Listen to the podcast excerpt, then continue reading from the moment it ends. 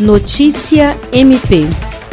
Em ação civil pública apresentada pelo Ministério Público do Estado do Acre, o juiz Manuel Simão Pedroga deferiu pedido liminar de indisponibilidade de bens e valores do vereador Adaildo dos Santos Oliveira, ex-presidente da Câmara de Vereadores do município de Bujari, e de mais quatro pessoas acusadas de atos de improbidade administrativa no âmbito do Legislativo Municipal. A ação civil pública foi ajuizada pela Promotoria de Justiça Cumulativa de Bujari e assinada pelo promotor de justiça Antônio Alceste Calil de Castro, que converteu o procedimento preparatório em inquérito civil. Além da indisponibilidade de bens, foi requerida a condenação dos réus por improbidade e o pagamento de 100 mil a título de danos morais coletivos por parte do ex-presidente da Casa Legislativa. Pela decisão do juiz, tornam-se indisponíveis bens que estejam no nome dos acusados, com o objetivo de garantir o ressarcimento dos prejuízos ao erário.